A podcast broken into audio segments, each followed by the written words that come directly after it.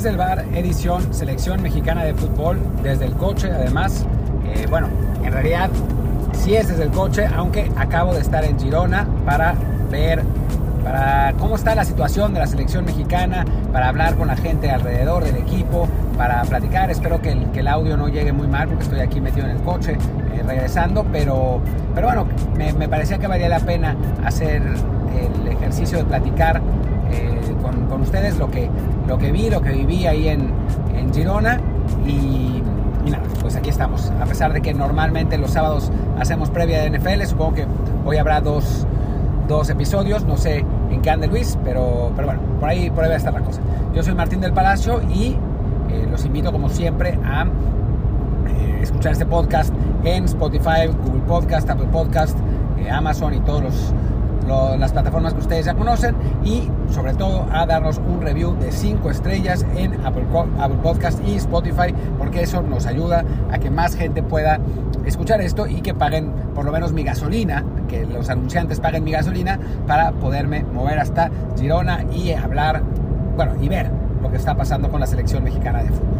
Primero que nada decir que el, el equipo está concentrado en un lugar, en un, hotel muy lujoso en medio de un campo de golf de la PGA, que, pero que al mismo tiempo eh, es un lugar muy aislado, donde no hay, no hay manera de salir, no, no hay distracciones, no hay mayor posibilidad de hacer fiesta, ni mucho menos. Así que, que bueno, en ese sentido los jugadores están pues un, un poco como en una burbuja. Pero al mismo tiempo hay que decir que eh, por lo que me contaban, la disciplina en esta, en esta ocasión es muy buena. O sea, no es, no es como otras veces que los futbolistas pues querían hacer una fiesta de despedida y ya saben lo que pasaba y la prensa y toda la historia. Ahora ni siquiera ha habido esa como necesidad, hay como una pues una idea muy clara de parte del, del, cuerpo, del cuerpo técnico de eh, mantener la disciplina, de mantener a los jugadores pues un poco a raya y también de, parte de los jugadores de no hacer ninguna tontería, ¿no? Es un grupo en ese sentido muy saludable dentro de todo, aunque a veces en sus clubes hagan las cosas que hacen, en la práctica con la selección, pues si se fijan no ha habido, pues desde aquella historia de Chicharito Hernández, no ha habido mayor problema con esta selección y las, las indisciplinas, así que, que bueno, pues la, no, ni no habrá, ¿no? No habrá, porque en Girona no hay manera de salir de donde están, y porque en Qatar pues obviamente no hay ni cómo porque los meten a la cárcel, así que tendremos un equipo muy disciplinado y en general la percepción que me dio, la impresión que me dio, lo que pude hablar es que el ambiente en el equipo está muy bien. O sea, en los entrenamientos ellos salen a calentar, lo que, donde hay acceso para la prensa es en los primeros 20 minutos, donde salen a calentar, donde están platicando, sale Alexis Vega con una grabadora, eh, bueno, con una, pues es, sí, grabadora suena, suena como a algo que diría un boomer, así que ya ya se podrán burlar todo lo que quieran, pero bueno, sale con, una, con unas bocinas que obviamente pues están conectadas a un iPhone y, y toca música, que en general reggaetón, por lo que alcancé a escuchar, eh, y la verdad es que el ambiente está muy bien, no, no parece haber ninguna rencilla ni ningún problema, todo el mundo está bastante tranquilo. En general lo que pude más o menos hablar con algunos jugadores y percibir es que están contentos con el Tata Martino. O sea, la, la, molestia es más bien de parte de los aficionados. Dentro del grupo, la verdad es que el Tata Martino los tiene contentos. No es la percepción que me daba cuando hablan de Osorio, que es que decían, ah, es un genio Osorio, eh, nos va, él sí, o sea, sino más bien que la idea con Martino es que es un tipo que trabaja muy bien, que, que sabe lo que hace, que tiene, que tiene muy claro su, su idea y lo que quiere mostrar y que que trabaja de manera muy profesional. Quizás no entusiasme tanto, ¿no? Como lo hacía Osorio, como lo hacía Piojo en su momento, en la Volpe, por supuesto, pero sí genera una sensación de, de confianza, una sensación de tranquilidad en, en, los jugadores, de que están en buenas manos. Así que la realidad es que la percepción que nosotros tenemos a veces desde fuera, eh, desde pues como, como aficionados, como periodistas, no parece estar eh, compartida por el momento por los jugadores. Los jugadores están contentos de estar ahí y están tranquilos. Y el cuerpo técnico del Tata pues trabaja mucho, los tiene eh, trabajando en, de una manera muy intensa. La verdad es que como, como ha funcionado en, este, en esta pues última etapa, esta etapa previa antes del, del Mundial, es que eh, hicieron una pretemporada, una suerte de pretemporada en la Ciudad de México con ejercicios muy intensos, con un ritmo muy intenso de entrenamiento, porque lo que detectó Tata Martino en, los últimos partidos amistosos es que el equipo se le caía físicamente y no quiere que pase más y entonces por eso en México se trabajó muy intenso sin balón, pretemporada. Ya llegando aquí a, Girona también ha seguido el, trabajo igual de intenso, igual de, fuerte, quizás no tanto como, como en México, pero sí más de lo normal en un entrenamiento de selección y además en gimnasio, o sea, en gimnasio un, trabajo realmente de, fuerza muy, muy potente, pero en la cancha ya con valor, ¿no? Se, trabaja con valor, eh, a pesar de, ello, si hay intensidad, si hay, o sea, los jugadores terminan realmente muy cansados. Al principio planeaban hacer dos sesiones, a final de cuentas solo se hizo una vez y por ahora están haciendo una, pero esa sesión es muy fuerte. Y bueno, los, lo, lo que pude entender de los jugadores es que están pues contentos como está yendo, se sienten fuertes por suerte y, hay que tocar madera. No, no se ha producido ninguna lesión hasta el momento de ningún jugador mexicano, más allá de las dos que ya sabíamos y de las que vamos a hablar un poco más adelante. Pero y, físicamente el equipo está bien, está trabajando y la idea es obviamente que lleguen lo, mejor posible al mundial con esa idea de que, de que la intensidad tiene que ser muy, muy importante. ¿no? Es, es, una prioridad absoluta para, para el Tata, para los jugadores, porque pues si recordamos, esto se da cuenta el Tata, pero pues también cualquiera que lo ve, en el partido contra Perú, en el partido contra Colombia, la realidad es que a los seleccionados se les acabó el gas, ¿no? Notablemente a, futbolistas como Charlie Rodríguez, como a Luis Chávez, no estuvieron físicamente al mismo nivel de intensidad a partir del minuto 50, 60 de esos partidos. Entonces, ese tipo de cosas no pueden pasar en un mundial contra un rival como Polonia que físicamente va a ser mejor. O sea, físicamente por una cuestión de estatura, por una cuestión de fuerza, pues nos llevan ventaja. Entonces México tiene que, competir en intensidad, tiene que ser capaz de, correr los 90 minutos y de pelear los 90 minutos. Ha sido siempre un poco el, sello de la selección mexicana, ¿no? El tener que remar contra corriente, porque a nivel físico pues estamos en desventaja y siempre, siempre lo estaremos, pero se tiene que compensar con algo. Y en general lo que, lo que sucede con la selección es que la intensidad es lo que compensa. Entonces ahora pues la idea del de Tata Martino es, poderlo hacer de nuevo. Por supuesto, el problema está en que en este momento solo hay 17 jugadores y los otros, los otros 14 que van a completar el grupo, pues se van a ir, van a ir llegando a, Girona de acuerdo con lo que hayan podido arreglar con sus clubes.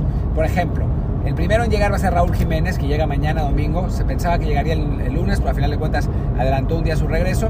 Ya hablaremos de, lo, que sucedió de lo que sucede con Raúl ahora que, terminemos el... que, lleguemos un poquito más adelante en el, en el podcast para que aquí se quede porque traigo información buena de Raúl.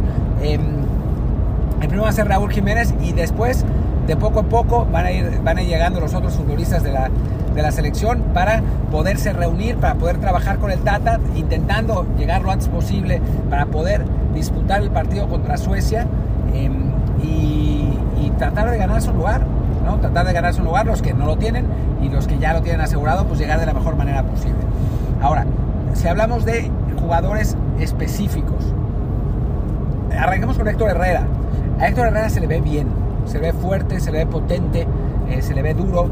Eh, creo que, que, yo tengo, tengo, me la dijeron en Twitter y la adopté, la teoría de la conspiración de que pues sí le huevoneó un rato en la MLS para llegar de la mejor manera posible al Mundial y además sí traía una lesión. Traía una lesión que empezó en la pantorrilla y después fue subiendo y lo, y lo trajo jodido un rato, pero ya está, ya está de regreso y gracias al excelente equipo, la verdad es que la selección mexicana tiene un excelente equipo de recuperación de lesiones en, en el CAR. Entonces, pues eh, lo aprovechó Héctor Herrera el tiempo que estuvo en México y, y ya está, ya está mucho mejor Creo que vamos a, ver una versión de Héctor Herrera más potente en el partido contra Irak. A mí es, es, algo de lo que me da más curiosidad, ¿no? Ver, ver cómo, cómo ha evolucionado y cómo está. Porque es un jugador que si está al 100 es muy importante para México. Es a nivel calidad algo que, que, México no tiene. El problema es que pues últimamente no lo ha demostrado, ¿no? O sea, con la selección, después con el, con el Atlético de Madrid está jugando bien al final de la temporada, pero ya sabemos que se fue, se fue a la MLS, entonces... Eh, pues es un poco una incógnita cómo va a llegar, ¿no? La, gente se queja y protesta, Héctor Herrera, que se vaya, no sirve para nada en selección. pero si Héctor está bien, si está al nivel que puede jugar, es un jugador muy importante. Entonces, ojalá, ojalá que, que así sea. Otro del que me hablaron que, que, viene muy bien es el Piojo Alvarado. Sabemos que el Piojo Alvarado está en principio, digo, na, nadie sabe realmente, y esto, o sea, la, las afirmaciones así tan aventuradas de que este ya sabe que no va a ir y le dijeron, y eso son en principio mentira.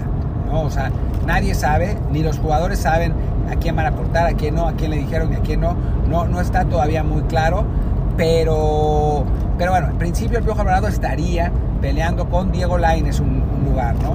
Y Alvarado lo que, lo que me cuenta es que, cuentan es que los entrenamientos ha estado muy bien, ha estado muy intenso, eh, jugando buen fútbol y bueno, pues eso le da, le da posibilidades, ¿no? Nada, nada que, no, no, les puedo decir ningún secreto así en plan de, oh sí, me enteré que el Piojo ya va a estar, porque no es cierto. O sea, lo que me enteré es que ha estado muy bien en los entrenamientos, ¿no? Ha jugado eh, por banda, ha jugado también a veces por el centro, porque Tata Martino está haciendo ajustes tácticos, esperando eh, pues partidos, eh, tío, tener variantes durante, durante los partidos contra Argentina, quizás jugar otra vez línea de 5, como practicó contra Uruguay, intentando pues no exponerse tanto a a, contra un equipo de, de, mucha mejor calidad que el nuestro. Así que pues ha ido rotando un poco a los jugadores y, y bueno, haciéndolos participar lo, lo, más posible.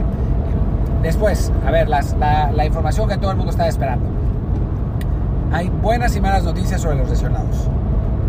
Raúl Jiménez, y esto no me enteré de la selección, sino de, de Wolves y también de lo, que, de lo que he escuchado.